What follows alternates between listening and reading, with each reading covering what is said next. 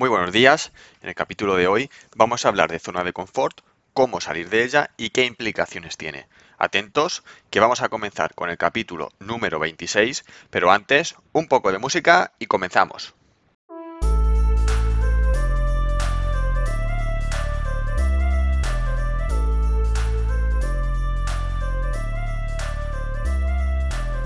Muy buenos días a todos, bienvenidos yo soy Roberto Rodríguez y esto es Líder Ingenioso, el podcast donde te ayuda a crecer personal y profesionalmente compartiendo contigo conceptos actuales de ingeniería y desarrollo personal y potenciando el liderazgo y la motivación.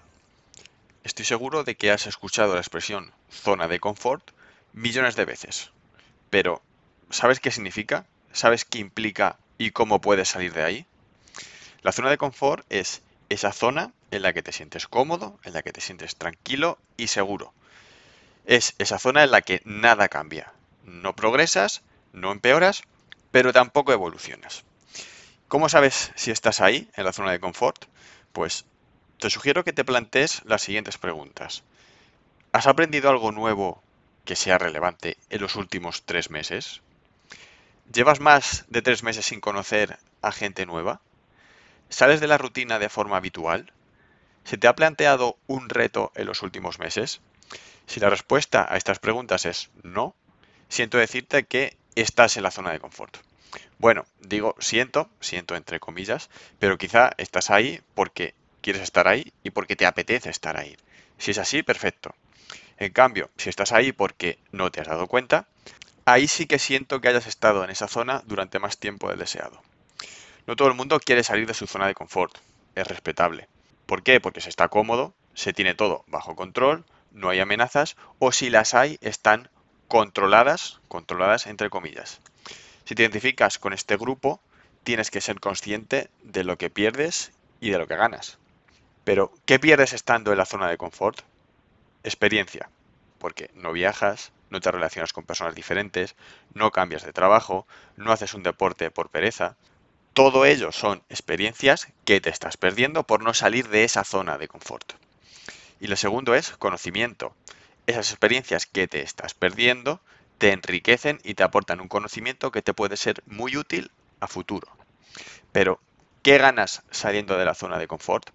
Es simple, todo lo que te estabas perdiendo más un millón de experiencia más y de emociones más que jamás pensabas que vivirías.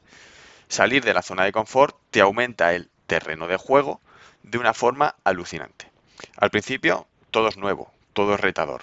Con el tiempo ese nuevo terreno de juego es más grande y todo eso que era nuevo y retador pasará a ser tu nueva zona de confort. Es decir, estás ampliando tu zona de confort. Eso es lo alucinante de salir de la zona de confort, porque aumenta tu futura zona de confort y tu zona de crecimiento. No hay límites aparentes, aunque la realidad es diferente. ¿Qué implicaciones tiene salir de la zona de confort? Pues salir de la zona de confort implica que haces sacrificios. Probablemente tengas que dejar de hacer lo que haces a diario y seguro que hay cosas que te gustan. El segundo es trabajar más duro, porque aprender no es fácil y tampoco es rápido. La tercera es superar limitaciones. Todos tenemos barreras mentales que tenemos que derribar si queremos avanzar. El cuarto es vencer miedos. Saltar a lo nuevo siempre nos da miedo. Y la última es cambiar de mentalidad. Porque tu mentalidad se adapta al entorno. Un entorno nuevo implica una mentalidad nueva. ¿Cómo podemos salir de la zona de confort? Pues mi recomendación es hacerlo poco a poco. Es mejor ir saliendo despacio, pero con paso firme, a ir rápido e ir titubeando. ¿Por qué? Porque si vas lento y sabiendo lo que haces, irás asimilando y entendiendo todos esos cambios. Y además tendrás argumentos y razones de peso para continuar con eso que tanto miedo te da. Si vas rápido, es muy probable que te asalten las dudas y que en la primera piedra que te encuentres en el camino decidas abandonar. Como hemos dicho, es un cambio que conlleva tiempo, esfuerzo y que no es fácil. Vas a tener que superar esas reglas y esas rutinas que tienes preestablecidas y las tienes que sustituir por unas reglas y unas nuevas rutinas. Recuerda que todo lo nuevo por norma es más difícil, al menos la primera vez. El ser humano, por naturaleza, es conformista y al cerebro y al cuerpo le encanta hacer cosas que ya sabe.